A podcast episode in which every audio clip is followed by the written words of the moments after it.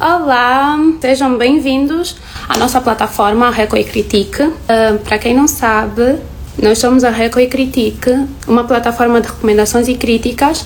Agora nós vamos falar com a Janira Barbosa, que é comunicóloga e gestora de comunidade. Olá, Janira, boa noite. Olá. Uh, eu sou a Teresa Rossonha acho que eu esqueço-me sempre de me apresentar, mas eu sou a Teresa Rossana e vamos estar aqui a falar um bocadinho sobre o seu trabalho. E, certo. E o tema de hoje, para esta nossa live com a Janira, uh, são os desafios de uma gestora de comunidade no mercado angolano. Janira, eu vou pedir que se apresente, fale-nos um bocadinho do, uh, daquilo que você é e, e, e do facto de estar aqui a falar também connosco. Um, obrigada. Uh, antes de mais, agradecer a vocês, a Reco Critique, por, por, por esse convite, por essa oportunidade um, de estar aqui. Parabéns a vocês também pela vossa iniciativa, por uh, colocarem assim essa semente um, uh, da crítica aos serviços uh, que são prestados hoje em dia no mercado, por virem ajudar a preencher esse buraco que é muito, muito grande e há muito tempo estava aí a descoberto. Uh, o meu nome é Janira Barbosa, tenho 33 anos, sou comunicóloga de formação, sou natural de Luanda e vivo aqui desde que nasci. Adoro essa cidade, tenho uma paixão muito, muito grande uh, por ela, tenho uma paixão muito grande por comunicar. Não falo, não falo muito, mas comunico. e tenho uma paixão muito grande também por pessoas, por eventos, por produção cultural. Adoro estar com a minha família, com os meus amigos e a minha grande máxima uh, de vida é deixar, procurar deixar o mundo um bocado melhor do que encontrei. Tão serena, tão plena, tão calma, tal como o nome comunicóloga. Ah, meu Deus, fiquei fã. Uh, Bem, para quem nos assiste, eh, eu vou deixar, nós vamos deixar a live guardada e vou pedir que participem com questões. Temos aqui a caixinha de perguntas, podem ir deixando as vossas questões à medida que forem surgindo e nós vamos fazer os possíveis de responder tudo. Um, eu já ia mesmo fazer essa questão antes de entrar para o guião, porque fala-se muito de comunicação social, uh, fala-se muito de jornalistas, repórteres, mas na verdade, o que é uma comunicóloga? E depois de ter dito na sua introdução que é comunicóloga, é comunicóloga de profissão, despertou em mim uma curiosidade. O que é comunicóloga?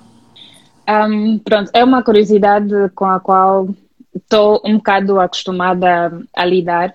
Confesso que para mim também não é uma coisa que esteja já a 100% descoberta e consolidada, ainda é um processo também, porque até eu mesma para entrar para este mundo de comunicação e me entender e me aceitar como, comunicóloga, como comunicóloga também foi e tem sido Uh, um processo. Então, uh, ser comunicóloga é ser uma profissional especialista na área de comunicação. E o que é, que é comunicar? Comunicar, em breves palavras, é tornar comum, ou seja, é aproximar, é juntar elementos que estejam distantes das pessoas e do meio e trazer essas coisas mais próximas através de um canal de comunicação. Então, isso é uh, comunicar. E ser comunicóloga é ser. Uh, uma atora é ser uma pessoa atuante nesta ligação entre o que está do outro lado e que precisa chegar às pessoas. Então é fazer de mim mesma um elemento de ligação entre o facto e quem precisa de ser comunicado sobre o facto. E quando falamos de facto, não estamos a falar de facto no sentido restrito da palavra, como por exemplo quando se fala de notícias, mas estamos a falar de todo e qualquer facto, toda e qualquer situação que aconteça no nosso cotidiano. E já agora, só para aproveitar, esse é um dos elementos que nos diferencia, por exemplo, dos jornalistas ou de quem trabalha exclusivamente na área de informação. Ok. Muito obrigada por essa explicação, porque eu desconhecia totalmente não só o termo como a profissão. Uh, e é bom saber que existem, estamos juntos, mas não estamos misturados. Estamos todos na área de comunicação, mas não estamos a falar a mesma língua, não estamos a fazer certo. a mesma coisa. E uma das coisas que eu aprecio é que parece que a cada dia que passa tem uma profissão diferente, tem uma área diferente, está dentro de uma coisa que já existia, mas no entanto não é a mesma coisa, né? Que mundo, que mundo da evolução. Ainda ah. bem que o mundo está assim. Sim, com certeza. Ainda bem que estamos nessa evolução. Porque vão havendo cada vez mais profissões, vão havendo cada, vai havendo mais, cada vez mais valorização uh, de certas atividades que as pessoas até pouco tempo atrás faziam de forma arbitrária ou sem ser reconhecido o devido valor. Então, ainda bem que está a haver essa destrinça e os pontos, entre aspas, estão a ser colocados nos is. Mas isso é bom, é bom para os profissionais da área. Sim, é, é, é de facto muito bom. Um, como é que é a atuação na área de comunicação como comunicóloga? Eu vou falar muito essa, essa palavra, essa palavra comunicóloga. Meu Deus! Olha, a resposta breve é muito complexo. Hum. Depois vamos à resposta longa. E vou explicar porque é que é complexo. Porque hum, na medida em que as pessoas ainda estão a começar a familiarizar-se com o que é ter um profissional de, de, comunicação no mercado, nas empresas, enfim, nós temos essa percepção e é uma coisa, acredito que a maior parte das pessoas tenham, de que todos nós podemos comunicar de que todos nós sabemos uh, escrever uma frase a partir do momento que as pessoas são alfabetizadas, elas sabem escrever, sabem, a partir do momento que sabem falar, elas sabem se expressar, mas nem todos que falam realmente comunicam. Aliás, existe um, um livro de um dos grandes uh, pensólogos, vamos assim dizer, sobre comunicação e o título é exatamente esse. Muitos falam, poucos se comunicam. Então, é ainda uma realidade complexa porque a percepção das pessoas, de uma forma geral, sobre o que é um profissional de comunicação, sobre o que é um comunicólogo, é ainda uma coisa que não está bem definida, é uma coisa que ainda precisa de ser muito estudada, que precisa de ser mais falada mais abertamente. Os profissionais de comunicação precisam de chegar-se mais à frente e realmente fazer sentir as suas valências e aquilo que é este universo de criar, de fazer comunicação. Um, Janira, como é que é a atuação na área, em, na área, neste caso vamos já voltar, antes de chegarmos lá, vou querer também que nos faça assim uma, uma definição do que é ser gestora de comunidade. O que é uma gestora de comunidade? Falando agora um, dessa questão de gestão de comunidade, eu acho que antes de, de, de, partilhar com vocês o que é uma gestora de comunidade, é preciso entender-se primeiro o que é que é gestão de comunidade. E gestão de comunidade é uma área de trabalho que está diretamente ligada ao marketing digital. E marketing digital nada mais é do que um conjunto de estratégias um, de vendas e de promoção de produtos, serviços, iniciativas através das plataformas digitais. Plataformas digitais, vocês já sabem o que, é que são: websites, blogs, um, redes sociais, canais de relacionamento, enfim, todos esses canais que nós utilizamos fora da mídia tradicional, fora da rádio da TV e dos jornais ou revistas impressos e que estão ligados uh, pela internet e são levados às pessoas através da internet, então são os canais digitais. E a gestão de comunidade tem a ver com a relação que se estabelece entre esses prestadores de serviços, essas pessoas, essas empresas que querem levar os seus eh, bens e serviços para mais próximo do consumidor e aproveitam então essas plataformas para o fazer. A comunidade, na verdade, são as pessoas que estão dentro da rede e quando digo rede não é só rede social, é a rede, a internet, e que se interligam, que demonstram interesse por determinado produto ou serviço, chegando mesmo até aquela parte final, como se diz, que é o momento da compra, aquela altura em que a pessoa viu uma promoção de um website ou de repente foi recomendado por um amigo, um, aí procurar um site ou uma página na internet, vai lá, pesquisa, encontra o produto e decide comprar. Então, todo este processo de lidar com essa pessoa faz parte da gestão de comunidade. E então, ser uma gestora de comunidade é, em primeiro lugar, entender de marketing digital, ter um background que, que, traga isso, ter esse interesse, essa vontade de conhecer o mundo, conhecer as plataformas, pelo menos as principais, uma vez que todos os dias nascem novas plataformas, novas redes sociais, enfim, mas conhecer pelo menos as principais, ou aquelas onde o público-alvo desse determinado produto ou serviço que eu quero levar às pessoas, ou que a minha empresa quer levar, um, esteja e depois uh, criar um relacionamento com essas pessoas através dessa gestão de comunidade. O que é que eu vou fazer? Eu vou preparar a minha comunicação para interagir com essas pessoas. Eu vou estar disponível para atender essas pessoas online quando elas quiserem interagir com a página, o site, o blog, enfim, da marca ou produto que eu estou a representar. Eu vou esclarecer dúvidas a essas pessoas, eu vou ajudá-las a verem os conteúdos criados por mim ou pela marca que eu represento. E, claro, o grande objetivo no fim é fazer com que essas pessoas se identifiquem com a marca, o produto ou o serviço, que gostem, é muito importante que as pessoas gostem e no fim que façam aquilo que é importante para todos nós e para a nossa economia, que as pessoas comprem aquele produto ou aquele serviço. Então, o gestor de comunidade praticamente acompanha todos esses passos dos potenciais uh, interessados num produto ou serviço dentro de uma plataforma digital. Eu estou na escola, para quem não sabe, isso aqui para mim não é uma live, eu estou a uma aula. E eu sou a estudante com muitas perguntas e a Janira é a professora. Eu espero que esteja a ser assim para vocês também que nos assistem. Quais as maiores dificuldades para gerir uma comunidade?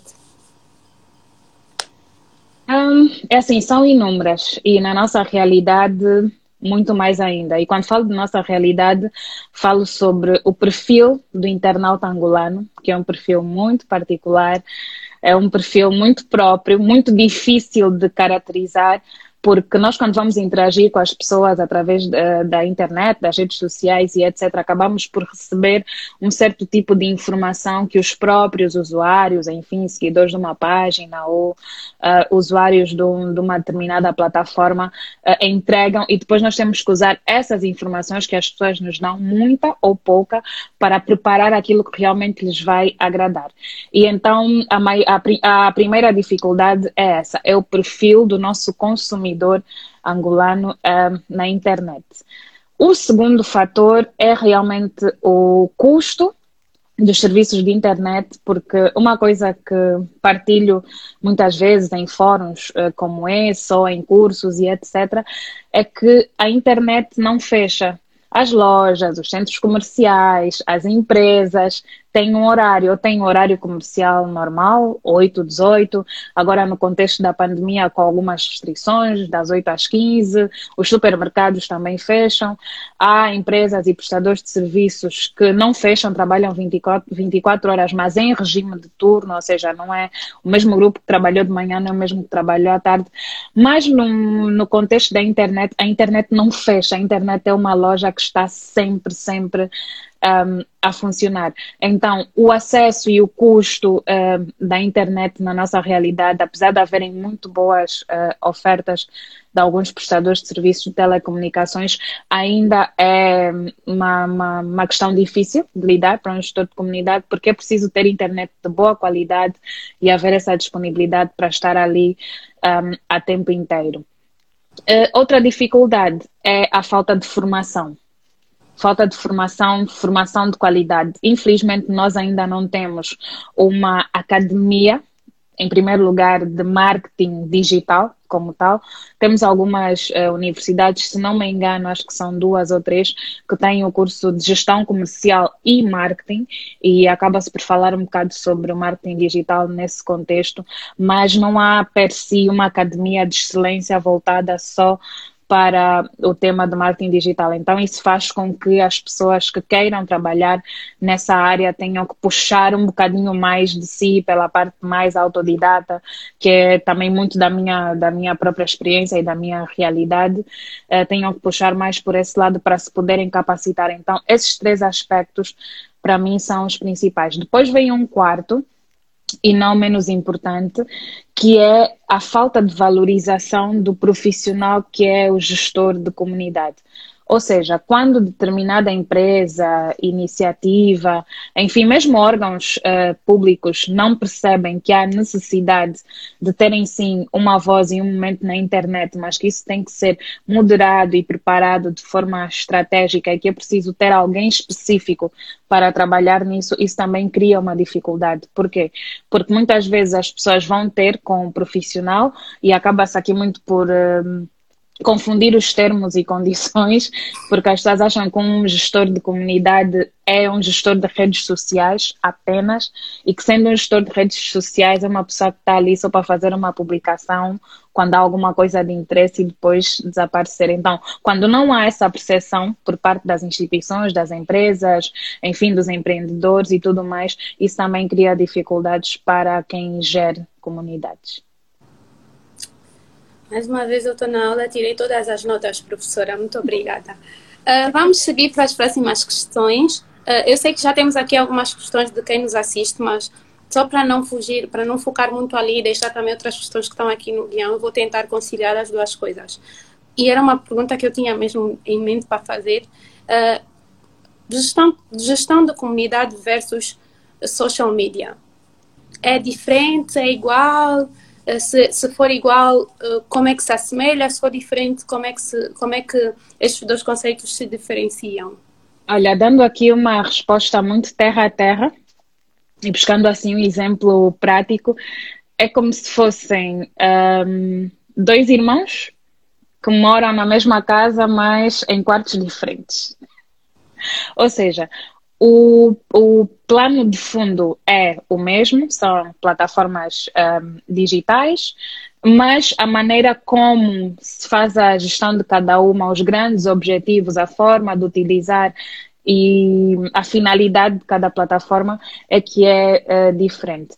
No plano de gestão de comunidade, como eu disse há bocado, nós estamos a falar de gestão de comunidade em todos os canais digi digitais que houverem.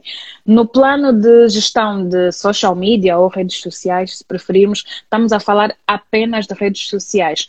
Há uma grande proximidade, eu diria que são aquelas linhas paralelas, estão ali bem próximas uma da outra, mas não se cruzam, a menos que seja no infinito, como se diz. O exemplo não é assim tão, tão taxativo, mas é para mostrar que são coisas que estão ali muito próximas, são vizinhos de porta, mas não são necessariamente a mesma coisa. E um exemplo muito concreto um, que eu posso dar é o vosso exemplo uh, Recocritic.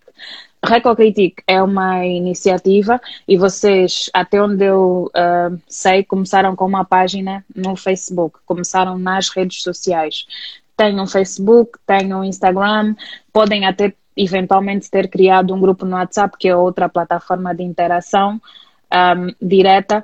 Uh, e pode ser que amanhã vocês decidam criar um blog onde vocês vão colocar artigos de opinião ou um site ou uma plataforma, se calhar, de formação e alguma coisa. Pode ser que nesses dados de reclamações e tudo mais que vocês forem recolhendo, vocês percebam que há uma componente de formação que tem ali um gap no mercado. Então vocês decidem bem, para além só de recolhermos as críticas e passarmos as críticas para a frente, vamos ajudar também as pessoas. Então, aí nós já estamos a falar uh, de gestão de comunidade no sentido da palavra, porque são várias plataformas onde a mesma iniciativa que é a Recocritic está presente e que se posiciona de maneira diferente. Por exemplo, escrever um artigo de opinião no site não é igual, não é taxativamente igual a escrever um post no Facebook ou a publicar um, uma foto, um stories no Instagram. São momentos diferentes de comunicação, são tipos diferentes de plataforma que têm formatos diferentes, imagens diferentes e o próprio público que interage nessas plataformas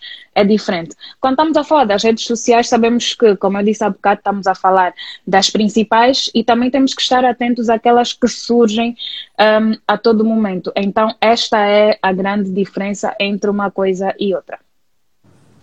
Ok, perfeito. Eu espero que do mesmo jeito, não necessariamente do mesmo jeito que eu entendi, mas espero que tenha feito algum sentido para vocês que nos assistem, saber que são coisas parecidas, mas não iguais.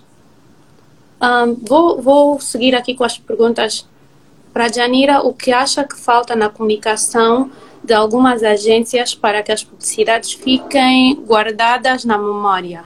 Olha, um, isso aqui, isto é uma pergunta muito tricky, eu poderia dizer assim, porque é muito difícil perceber de antemão se uma determinada publicidade, se um spot publicitário vai logo agradar as pessoas ou não vai.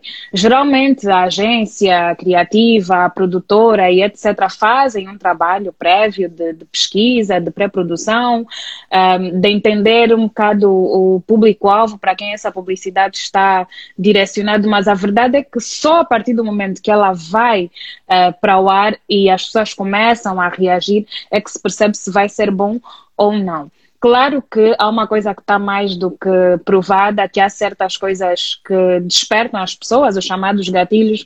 Há bocado aqui na conversa com, com o Danilo falava-se também um bocado, um bocado sobre isso. E conhecendo esse perfil um bocadinho difícil de detalhar, mas com alguns elementos aí já conhecidos do nosso do, do consumidor angolano e de uma forma à escala global, nós já sabemos que a publicidade em si tem que trazer alguma provocação a publicidade, quando traz provocação, quando mexe ali com alguma emoção, quando desperta alguma emoção, quando mexe com os ideais das pessoas, quando desperta aquele chamado segundo pensamento, que é aquela coisa, eu vi isso agora, vi, passou aqui um spot da Reca e Critique e deixou-me assim um bocado desconfortável, mas ao mesmo tempo eu quero saber o que é que é mais. Essa questão um, emocional e o causar alguma coisa é um bom ponto de partida, mas o que realmente vai definir o sucesso ou não acaba por ser o público. Acho que todos nós vamos uh, concordar que já vimos aqui grandes uh, produções onde se envolveu muito dinheiro, budgets muito altos, uh, filmagens, enfim, no topo do Everest, com as melhores pessoas, os melhores atores, os mais qualificados do mercado e etc. E nem por isso, ao chegar ao público, teve tanto sucesso. E já vimos coisas muito mais simplórias, muito mais simples, projetos se calhar muito menos elaborados, a realmente tocarem ali o coração das pessoas. Há essa, essa tendência nós acreditarmos que tudo é emocional e acaba por ser. O emocional é uma coisa a 360, emocional não é só emocional positivo, há o emocional negativo, há aquelas emoções que são realmente eh, negativas e é o que acontece às vezes com spots ligados à violência doméstica ou à violência contra crianças e etc, que despertam em nós um emocional mais negativo, mas de uma forma geral eh, o público é que vai acabar por definir o que é, como é que a campanha vai ser, se a publicidade vai realmente chegar lá ou não. Então, tá, olha, está na mão do público. Basicamente, o sucesso de uma, de uma campanha, de uma publicidade, fica nas mãos do público. Sim. Obrigada. Um, tenho aqui uma outra questão. Uh, empresas, qual, qual, como é que a, a, a Janira diria, né? Quais são as empresas que, que podem ou não ter um gestor de comunidade? Ah, é assim, pode e deve ter um gestor de comunidade uma empresa que, que tenha presença nos canais digitais. E esse uh, gestor de comunidade pode ser interno, pode ser alguém que já esteja dentro da equipa da empresa. Estamos a falar de, de se a empresa tiver uma área de comunicação ou se tiver alguém uh, de alguma forma com essa aptidão para lidar com os canais digitais. Mas a partir do momento que, por exemplo, a empresa tem um site e nós aqui vamos olhar muito para o modelo das empresas e vamos olhar, por exemplo, para a nossa administração pública, para o Estado e tudo mais, nós vemos que há modelos mais conservadores mas de alguma forma entenderam a necessidade de se posicionarem no mundo digital. Então, tanto é que hoje em dia diz aquilo que não, não se vê, não se sente. Então, e quem não está nas redes sociais não está. Não, não, não é visto, é como se fosse um negócio que não, que não existisse. Então, a partir do momento que a empresa tem um canal uh, digital, seja um site, seja um blog, seja um, uma página no LinkedIn, que é uma rede social profissional, qualquer que seja o canal digital, é essencial que tenha um gestor de comunidade. Por quê? Porque se a empresa tem este canal, é porque quer se mostrar ao público. Se quer se mostrar ao público, tem que estar pronto para o público interagir. Quando o público interagir, tem que ter alguém do outro lado que vá receber e atender às necessidades desse público. Então, é um circuito que precisa de ser fechado, definido primeiro e fechado. Ok. Um, gestor, gestora de comunidade, marcas e consumo. Como é, existe aí alguma relação entre estes três, estas três coisas ou são coisas totalmente distintas? E se existe alguma relação, poderá nos dizer exatamente ou mais ou menos como é que funciona esta relação entre uma gestora de comunidade, marcas e o consumo? Existe, existe, existe uma relação e é uma relação muito, muito próxima. Um, vou, vou, vou, puxar aqui um bocado uh, da conversa que vocês tiveram aqui mais cedo com o Danilo, em que falavam sobre os influenciadores uh, digitais. Um gestor de comunidade também é um influenciador, e é um influenciador, vamos assim dizer, interno. Para quem ele trabalha, ele vai olhar para o mercado, ele vai olhar para as tendências, vai perceber aquilo que se passa e vai levar esta informação para dentro, para influenciar cliente ou as pessoas com quem ele trabalhar, a equipa, enfim, vai levar essa informação e aí estabelecer procurar estabelecer uma relação entre produtos, serviços, pessoas, nesse caso, que podem ser os influencers, que podem ser atores, pessoas que estejam num, uh, no mundo assim, desta forma, ou então de uma coisa mais interna, mas acaba por ter sim uma relação muito direta, porque, por exemplo, se eu for uma gestora de, de comunidade, vamos assim dizer, da Reco eh, e critico se eu estiver aí a gerir as vossas páginas, interajo com o público, eh, fui contratada pra, com, por vocês para fazer esse trabalho. E uma das coisas que eu percebo ao interagir com o público é que as pessoas dizem, por exemplo, que gostariam de ter tutoriais de alguma coisa, de algum produto. Eu trago esta informação para dentro, converso com vocês, explico, olha, há um X número de pessoas que há X tempo, há X meses, vêm a perguntar por isso. Depois, qual é o meu trabalho? É ir para o mercado digital e perceber o que é que está-se a passar a nível de outras marcas. E depois uh, partilhar isso com vocês. Se houver algum interesse e se for estratégico até, na altura, então fazer essa ligação. Se calhar contactar alguém que represente determinado produto, ter um digital influencer, um youtuber, pessoas que, por regra, já estão bem posicionadas no mundo digital, que lidam bem com com as redes sociais, com as câmeras, os telefones, as ring lights, enfim, que saibam montar todo esse aparato de, de, produção e tutoriais e fazer então essa interligação. Então, automaticamente, eu vou estar a ligar uh, um determinado produto, o consumo e o próprio consumidor, que é aquela pessoa que veio ter e que demonstrou essa necessidade. Então, há uma ligação direta, sem dúvida. Ok. Uh, vou Vou colocar aqui essa, uma questão de, da Angie Helena. Uh, usar ou não influencers para promover uma página? Ela depois escreveu num outro lugar. Deve-se ou não se deve?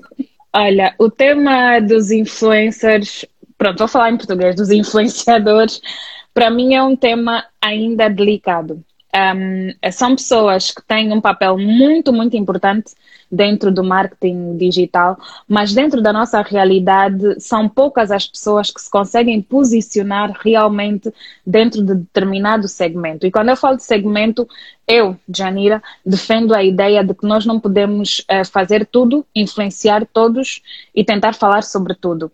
Eu acho que as pessoas têm que ser especialistas o máximo que puderem nas suas áreas de interesse, naquilo que elas gostam de fazer, naquilo que elas realmente apreciam. Nós temos visto muito, muito recorrente na nossa sociedade e mesmo fora do âmbito do digital, pessoas que estão voltadas para determinada área e não dominam uma outra área, virem a público, aceitarem convites para virem a público, ser opinião ou defender alguma coisa sobre a área que não dominam. Eu acho que isso é uma grande estupidez, perdoem-me que eu diga, e dentro do mundo digital isso também acontece. Porque, por exemplo, não é o facto de eu, Janira, ter 10 mil seguidores, que significa que eu possa representar toda e qualquer marca. Provavelmente, dentro destes 10 mil seguidores, a maior parte das pessoas segue-me por alguma coisa em particular que eu mais publico ou que eu mais, mais me posiciono. Então, eu sou a favor de segmentação. As marcas podem e devem sim trabalhar com influencers. Há uma uma força muito, muito grande quando se estabelecem bem as parcerias, quando a estratégia é bem desenhada e, sobretudo, quando aquela pessoa representa o meu produto ou o meu serviço. Um exemplo muito concreto. Se eu, Janira, sou uma influenciadora na área de comida vegetariana, eu assumo como vegetariana ou a dada altura da minha vida eu venho para as redes sociais, assumo este papel de vegetariana, uh, partilho o meu dia a dia, mostro refeições, mostro como é que é a minha vida, como é que eu vou construindo isso e influencio pessoas nesse sentido a adotarem também esse, esse estilo de alimentação.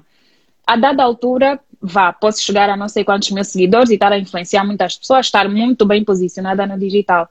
Chega uma empresa que vende, vá, hambúrgueres normais, não os veganos, um, e esse tipo de coisas, e pede-me para eu ser influenciadora. Eu aceito ou não? Eu, Janira, não aceito. Por quê? Porque não é o meu segmento.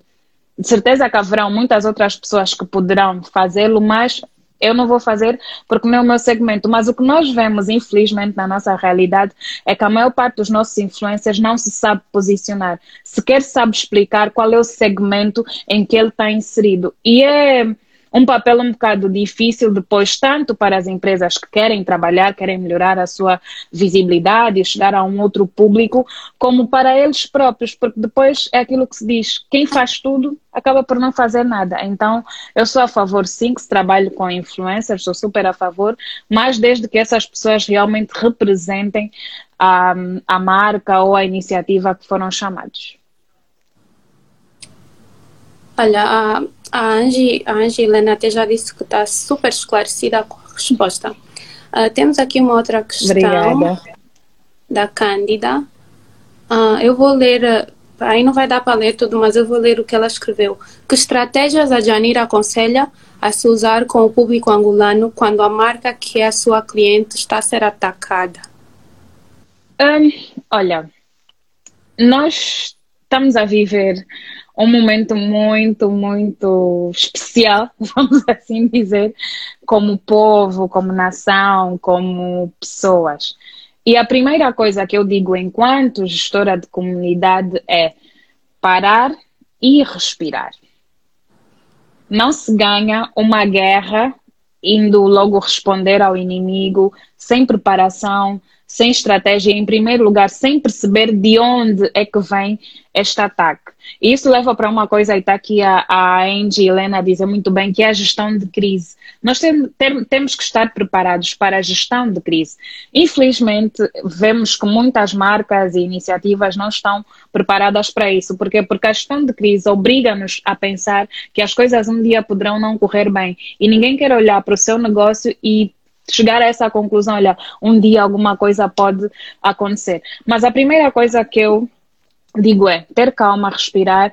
Em segundo, analisar a situação de forma rápida e incisiva, de dentro para fora. Muitas vezes a marca está ali a receber uma série de ataques que até podem ter sido despoletados uh, por fatores internos ou externos, alguma coisa na comunicação, ou alguém que representa a marca não fez como deveria ser, e este caso aqui dos influencers acaba, acaba por, por nos dar um bom um bom exemplo, ou aconteceu alguma coisa com outra marca dentro do mercado, se calhar dentro do mesmo segmento, as pessoas sentiram-se ofendidas e procuraram um outro escape, e depois, em terceiro lugar, tem de haver um plano uh, de gestão de crise. O plano de gestão de crise é uma coisa que é criada quando se pensa na estratégia da marca e na estratégia da gestão de comunidade ou a gestão de redes sociais, se for apenas esse o caso. Que é aquele documento que basicamente, e aqui já está a dar um bocado de consultoria, mas pronto, que é aquele documento onde nós vamos listar os if, ou seja, e se. Sim e se um dia acontecer isso? E se um dia acontecer aquilo? E se um dia a internet acabar?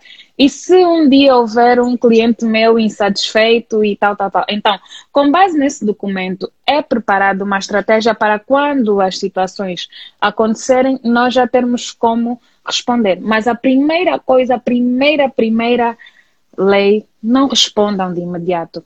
Respirem se estiverem a acontecer assim ataques muito, muito efusivos, respirem, vão com calma e se for possível até nesse momento recorrer a um parceiro externo, às vezes são empresas pequenas que sofrem esses ataques, recorrer a um amigo, fazer aquela chamada para aquela pessoa que, que nos acalma e entender que para tudo há uma solução e não ter aquela pressa só de responder por responder.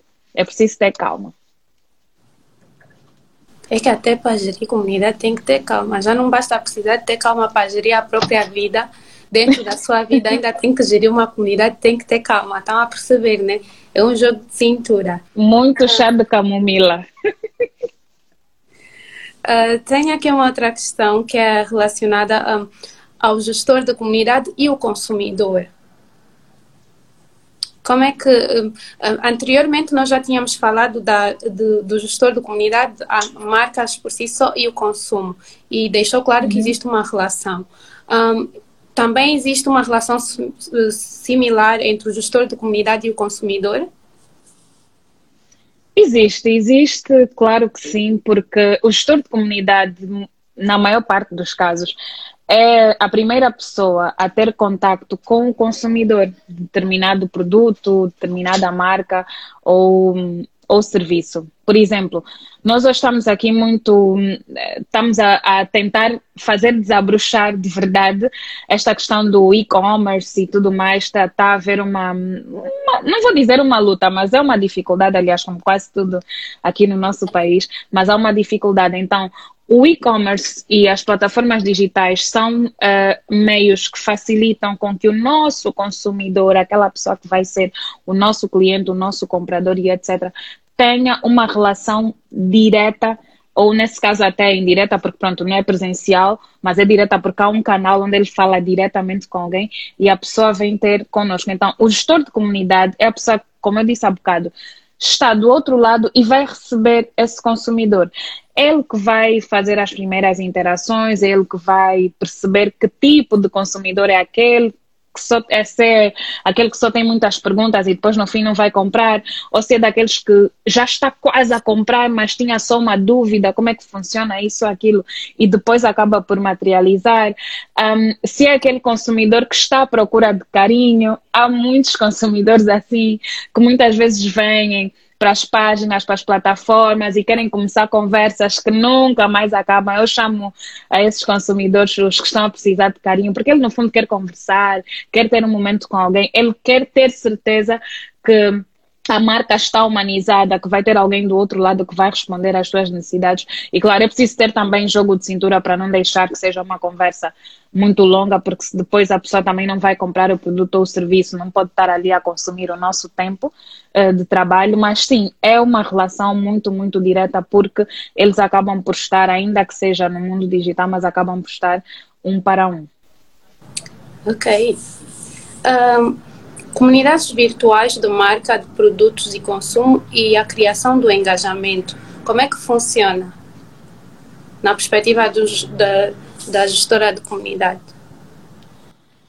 Olha, funcionam bem, mas nem sempre. E nem sempre vou dizer porquê. Uma das coisas que eu digo muitas vezes às pessoas é: o que acontece no digital não é magia. O que acontece no digital tem que ser a, o reflexo daquilo que acontece na vida real. Ou seja, nós não podemos querer criar um mundo de fantasia e de perfeição no digital que não seja, que não coadune com aquilo que acontece na prática. Um exemplo muito concreto. Se eu tenho, por exemplo, vá uma loja de cosméticos, tenho uma loja física a experiência que quem me procura na loja física não pode ser tão diferente da experiência de quem me vai procurar, por exemplo, na página de negócio, no Facebook ou no Instagram. A forma de atendimento, a dedicação, o acompanhar, o tirar todas as dúvidas, o, o conseguir reter a pessoa e fazer com que ela esteja ali comigo, ainda que não compre, mas que se sinta bem recebida, acarinhada, respeitada, para que se calhar um outro dia volte para comprar ou que pelo menos recomende. Então, as experiências uh, de, de, de, quem vem ter comigo, do meu cliente ou potencial cliente, não podem ser uh, muito diferentes. E depois, o engajamento tem muito a ver com a, com a, com a percepção que as pessoas já têm sobre a marca. Isso quando estamos a falar de produtos ou serviços que já estejam um, eh, inseridos no mercado.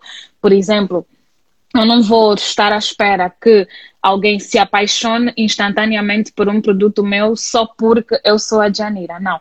Para já tem que ser alguma coisa que a pessoa logo a partida tenha um interesse, ou que gosta, ou que tenha sido recomendado, ou que ela já tenha experimentado e ela própria gostou.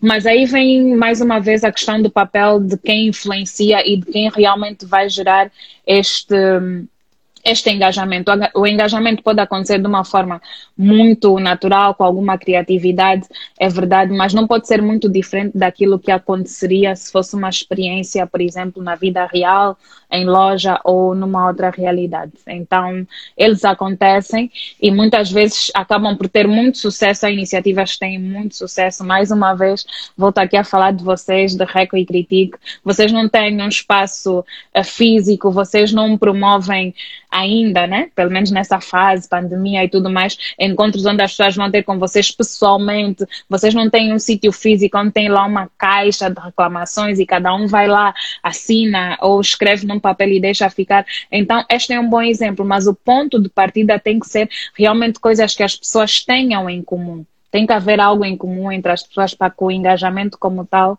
realmente possa acontecer. Ok. Uh, temos aqui uma questão da Cândida. Qual é a opinião? Está aqui nos comentários, não sei se consegue ver. Qual é a opinião sobre empresas que estão constantemente a mudar o logo slogan da marca? Estão perdidas, não sabem quem são.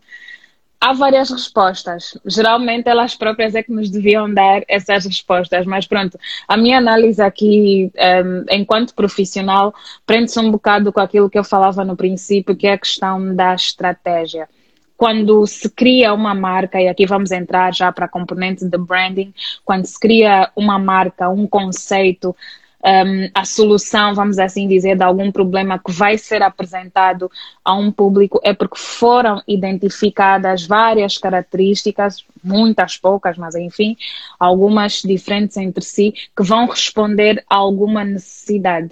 E é também aí onde se dá o ponto de partida para aquilo que a marca é e para aquilo que quer ser. Por isso é que se fala muito na parte administrativa e de constituição e etc. sobre a missão, a visão, os valores e, sobretudo, os objetivos da empresa. Qual é o objetivo da empresa? Então, quando as empresas têm este, vamos dizer, esta Bíblia já definida logo a partida, dificilmente elas vão mudar ao longo do processo. Mas uma coisa também é verdade: a vida não é estática, o mundo não é estático. Então, a dinâmica dos nossos dias obriga a que as empresas tenham que se reinventar e que tenham que trazer novas abordagens para coisas que, se calhar, ideologicamente estavam já bem definidas há algum tempo atrás, mas depois a, a situação. Um, do mundo, enfim, obriga-as a mudar. Em todo caso, claro que isso também cria uma desconexão, porque falávamos há bocado da conexão, do emocional, quando é uma empresa que já está sólida no mercado, que já tem alguns anos de estrada, acaba por ser uma quebra na relação com o consumidor, com os seguidores, enfim, falando agora das plataformas digitais, porque quando não há uma transição, as pessoas deixam de se rever. Isso é como a mudança de nome. Hoje eu estou aqui, sou a Janira, mas amanhã, por algum motivo ideológico, alguma transformação na minha vida, sem dar a conhecer a ninguém, eu simplesmente mudo o meu nome em todas as redes sociais e vocês vêm à minha procura, vão lá procurar por Janira Barbosa e não aparece. Mas depois alguém diz: Olha, Janira agora já não é Janira, é Maria, porque isso porque aquilo vai causar alguma estranheza. As pessoas vão levar algum tempo a se habituarem a isso. E principalmente se eu nunca surgir a público a dizer, olha, aconteceu isso, eu fiz essa transformação porque estava numa fase XYZ da minha vida, agora estou noutra fase. Se eu não partilhar, se eu não humanizar e mostrar às pessoas o porquê dessa minha mudança, o mais provável é que as pessoas se afastem porque já não se vai identificar comigo. Se eu agora representar outra coisa, e como eu disse aqui no início, qual era um dos meus mantras de vida, se o meu mantra de vida mudar, provavelmente quem se identificava comigo até agora vai deixar de se identificar. Então, o que acontece, isso é, uma, é, a nível pessoal, mas o que acontece às vezes a nível das empresas também tem a ver com a mudança das próprias pessoas que representam a empresa. Quando nós vemos aqui o que, é que acontece quando há mudança de um diretor, quando há mudança de um responsável da área, acaba por trazer uma mudança também a 360. Mas aí está, é preciso ter um norte é preciso ter um ponto de partida e um ponto de chegada e estar ali um ponto assente que ainda que aconteça a mudança A, B ou C, o nosso centro, o nosso núcleo, a nossa promessa vai continuar a ser esta. E fazer mudanças, sim, mas quando elas realmente se justificarem e quando houver uma forma eh, menos invasiva de passar isso para o público, para os consumidores, porque senão representa a perda mesmo.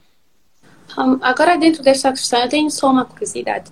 Uh, como disse, às vezes as mudanças são necessárias por vários fatores. Uh, acha que é necessário existir essa comunicação antes de fazer a mudança, preparar os, os, os consumidores ou a, o público para, para eventual mudança? Ou é simplesmente hoje acordamos, já está tudo pronto, vum, trocamos o logo, trocamos o slogan? Como é que deve ser essa, essa trajetória? Aí eu, eu responderia da seguinte forma, que depende um bocado da estratégia e dos objetivos. Se não vamos olhar aqui para um exemplo bem eh, real, não é? Aqui do, do, do, do, nosso contexto. Quando houve a fusão dos bancos uh, Millennium e Atlântico, antes, ou seja, provavelmente tecnicamente e tudo mais, a nível de sistemas e essas coisas internas, processos e tudo mais, a fusão já estava a decorrer. Mas nós não acordamos um dia clientes do Atlântico ou clientes do Millennium e as pessoas ficaram tipo, oh, mas agora qual é o meu banco? Oh, afinal agora são Millennium Atlântico. Não, houve um período muito intenso de comunicação, de criar essa consciência e esse aviso nas pessoas que daqui a pouco tempo essas duas coisas vão ser uma só.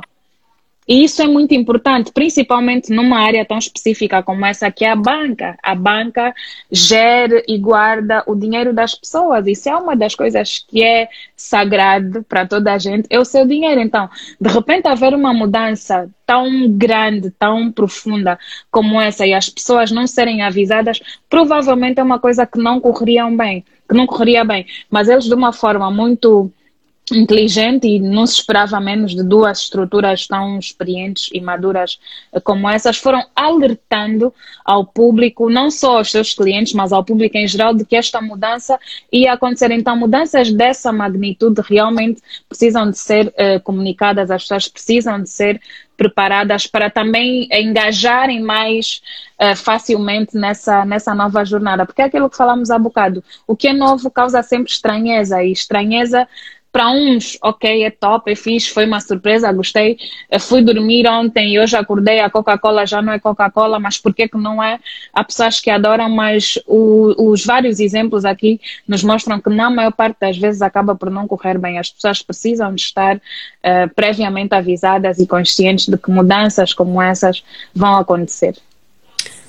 Ok tenho uma questão. Como é que funciona, como é que é ser gestora de comunidade e o, no mercado angolano e qual é o impacto que isso tem no mercado angolano também? como disse há bocado, é, é, é, complexo, mas ao mesmo tempo é extremamente apaixonante. Por quê? Porque nós que estamos a trabalhar uh, nessa área há pouco tempo, acabamos por ter a vamos dizer assim, o privilégio de explorar uma área que está a desabrochar no nosso mercado. Então é um bocado aquela conversa que é um bocado chata, mas é verdadeira, de, do tal pioneirismo, de começar a fazer as coisas de base. E principalmente no contexto da pandemia, muitas pessoas perderam os seus empregos, muitas pessoas viram a sua situação social mudar e tiveram que procurar por outros skills. E os skills que a maior parte do, de um gestor de comunidade, os básicos pelo menos, que ele precisa de ter essa destreza para lidar com a internet e com as redes sociais. Então, como de uma forma geral, a maior parte das pessoas já usa alguma rede social com maior ou menor frequência, já acaba por ter um conhecimento mínimo sobre como usar. E as pessoas foram se descobrindo nisso.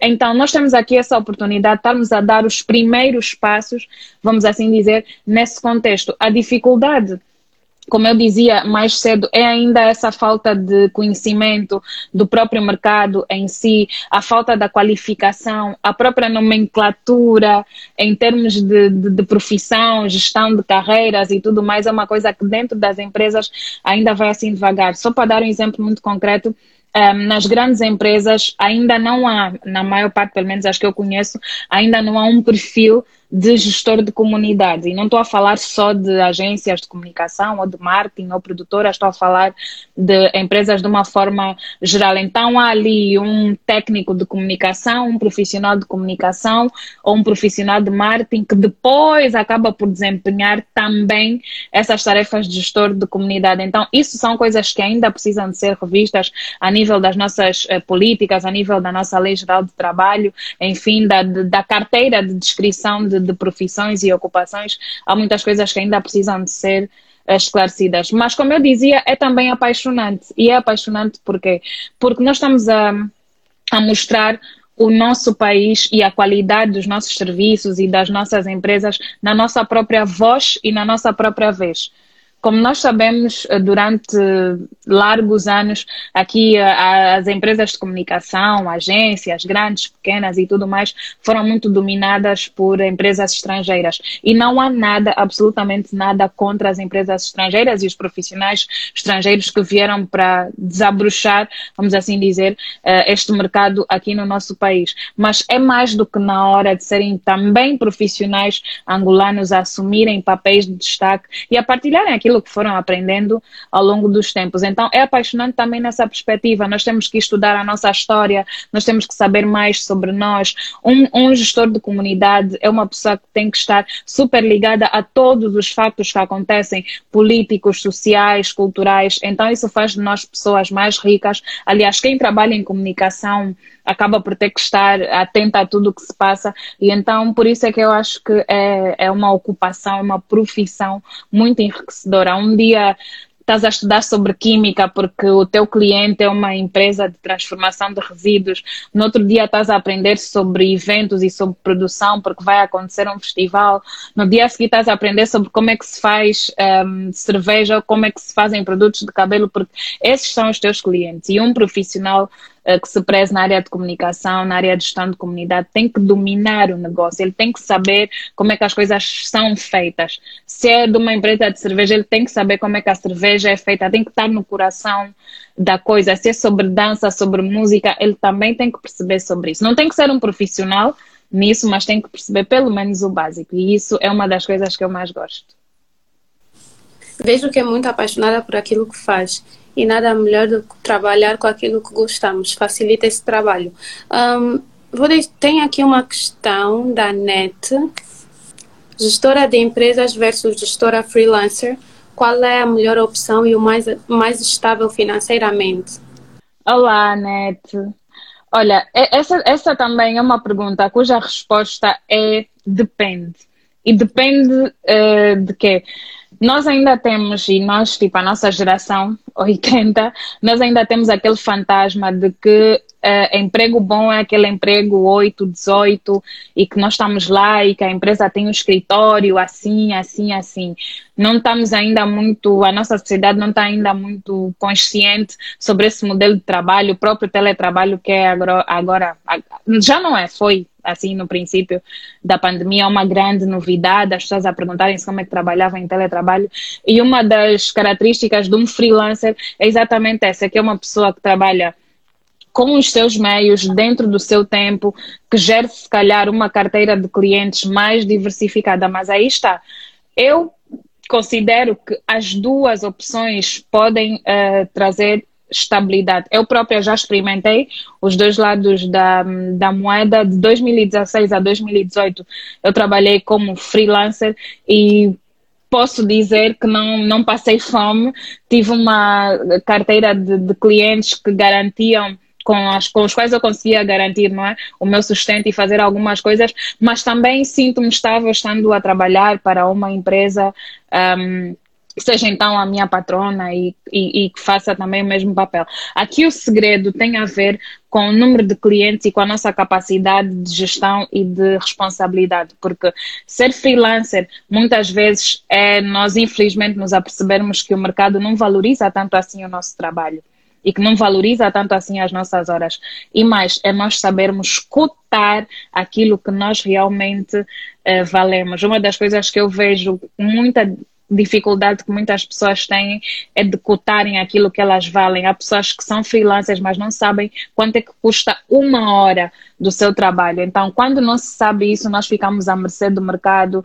Quem dita as regras, quem dita o nosso salário, quem dita o que é que vai pagar, quando vai pagar e como vai pagar, acaba por ser o cliente. Então, nas duas, nos dois uh, formatos, dá para ter estabilidade. O que acontece é que as pessoas têm mesmo que estar preparadas para assumir responsabilidades.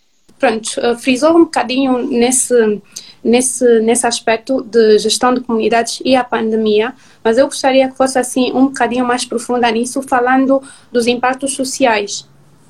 Bem, um, a gestão de comunidade tem uh, um impacto social muito grande, tanto para quem trabalha uh, com isso, como para quem contrata um, os serviços. E para mais, aqui casa um bocado com a pergunta anterior da NET sobre essa questão da estabilidade ou não. Felizmente, o, o setor de marketing, da comunicação, uh, dá espaço para muito trabalho independente. E nesse contexto uh, da pandemia, como falava há bocado, das pessoas que perderam o emprego, ou outras até que descobriram que sabiam fazer outras coisas uh, contrárias às que, às que, faziam até então, as pessoas descobriram novas paixões, novos hobbies. Um, uma das áreas que está assim num crescimento exponencial e digo isso só olhando para coisas que acontecem aqui na, na internet, é a área, por exemplo, de, de, da gastronomia voltada para doces e sobremesas. Temos muita gente hoje em dia a trabalhar com isso, porque porque no contexto da pandemia as pessoas foram obrigadas a estar ali a cozinharem, a voltar a ter aquela rotina de cozinhar todos os dias e a ver que realmente há coisas que podiam ser comercializadas, não serem só para consumo familiar, mas também comercializadas. Então, a partir do momento que há essa abertura e que há essa percepção e, sobretudo, que se percebe que o mercado tem carência disso, porque aqui vamos entrar um bocado nessa questão dos preços e tudo mais. Antigamente, se calhar, vamos falar há uns 4 ou 5 anos, para ter um bolo de aniversário com aquela qualidade, com aquele aspecto, uau, podemos falar aí se calhar em 50 mil kwanzas eram preços absurdos. Claro que o nosso câmbio, etc., também era diferente, mas hoje em dia nós conseguimos ter praticamente o mesmo, um, o mesmo produto com uma qualidade se calhar até superior, porque as coisas vão evoluindo, os produtos vão sendo cada vez melhores, os ingredientes conseguimos ter com a mesma qualidade a um preço se calhar muito mais estável, porque, porque temos muito mais oferta. Se nós hoje formos aqui para a caixa de pesquisa do Instagram e escrevermos doces e sobremesas, vamos ver a quantidade de páginas que nos vão, eh, que nos vão aparecer. Então, é claro que isso tem impacto e tem um impacto econômico muito, muito grande, porque porque dá às pessoas capacidade de compra, tem impacto social, porque dá aos clientes, enfim, essa capacidade de poderem escolher, que é uma coisa que nós durante muito tempo aqui no nosso país tivemos muitas restrições que têm a ver com escolha, com oferta, com a disponibilidade de produtos e serviços. Então, hoje em dia, no contexto da pandemia, muitas coisas se expandiram, algumas já vinham acontecer, é verdade, mas a questão da Covid veio acelerar certos processos, então é claro que o impacto está aí, é visível e é a todos os níveis, não é só social. Ok. Qual é a opinião sobre as marcas angolanas com preços altos que tiveram seu momento de glória, mas decaíram e os proprietários tiveram que tirar dinheiro do seu bolso para injetar na empresa? Isso é, é, como é que eu posso dizer? A minha área não é propriamente economia, finanças e tudo mais, mas o que eu digo é isso é, é uma lição.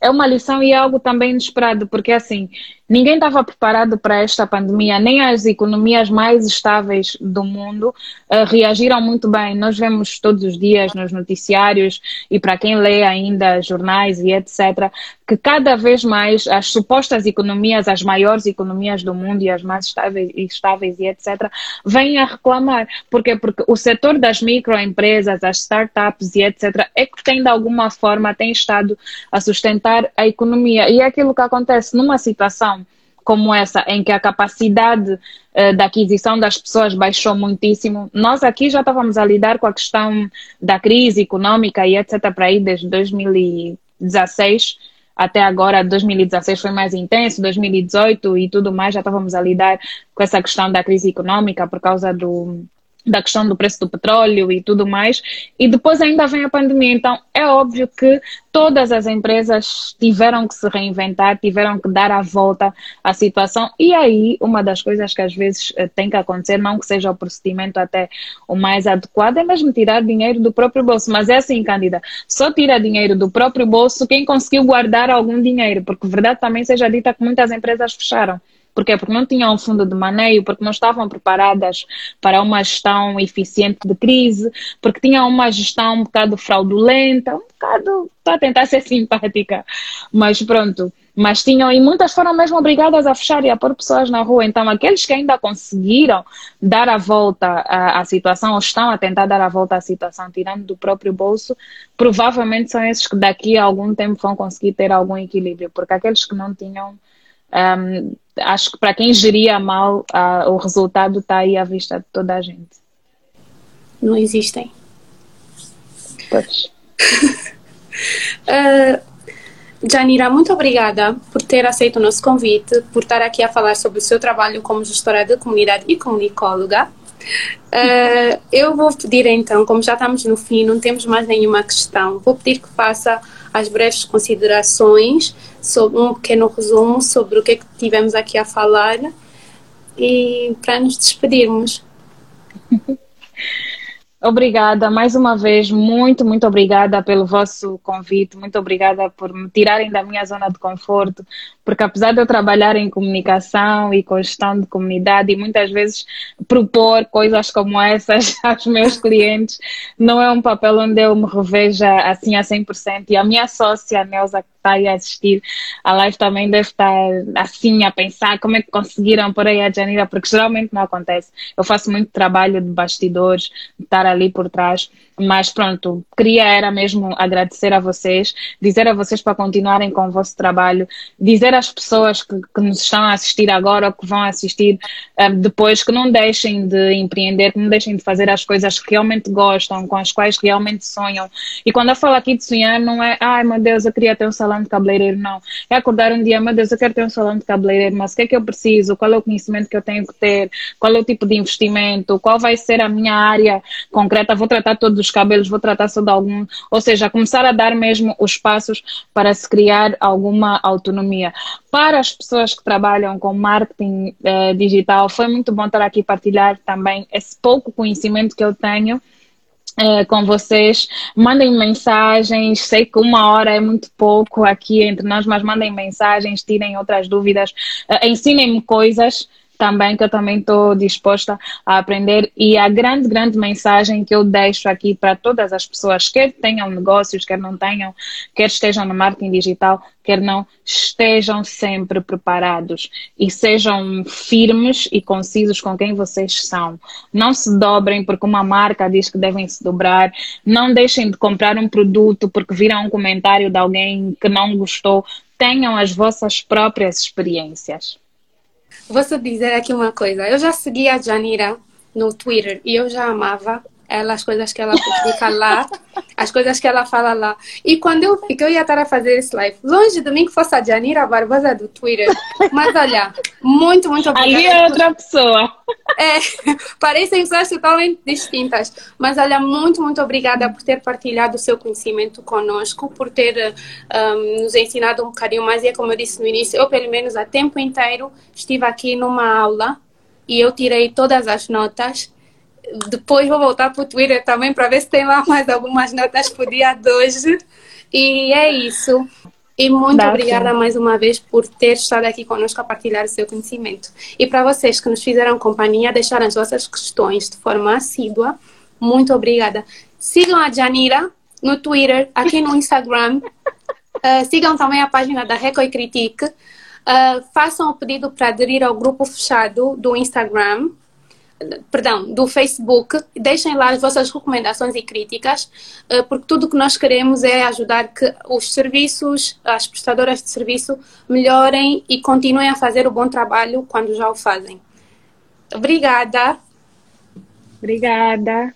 Gata aqui, Vila. Tchau.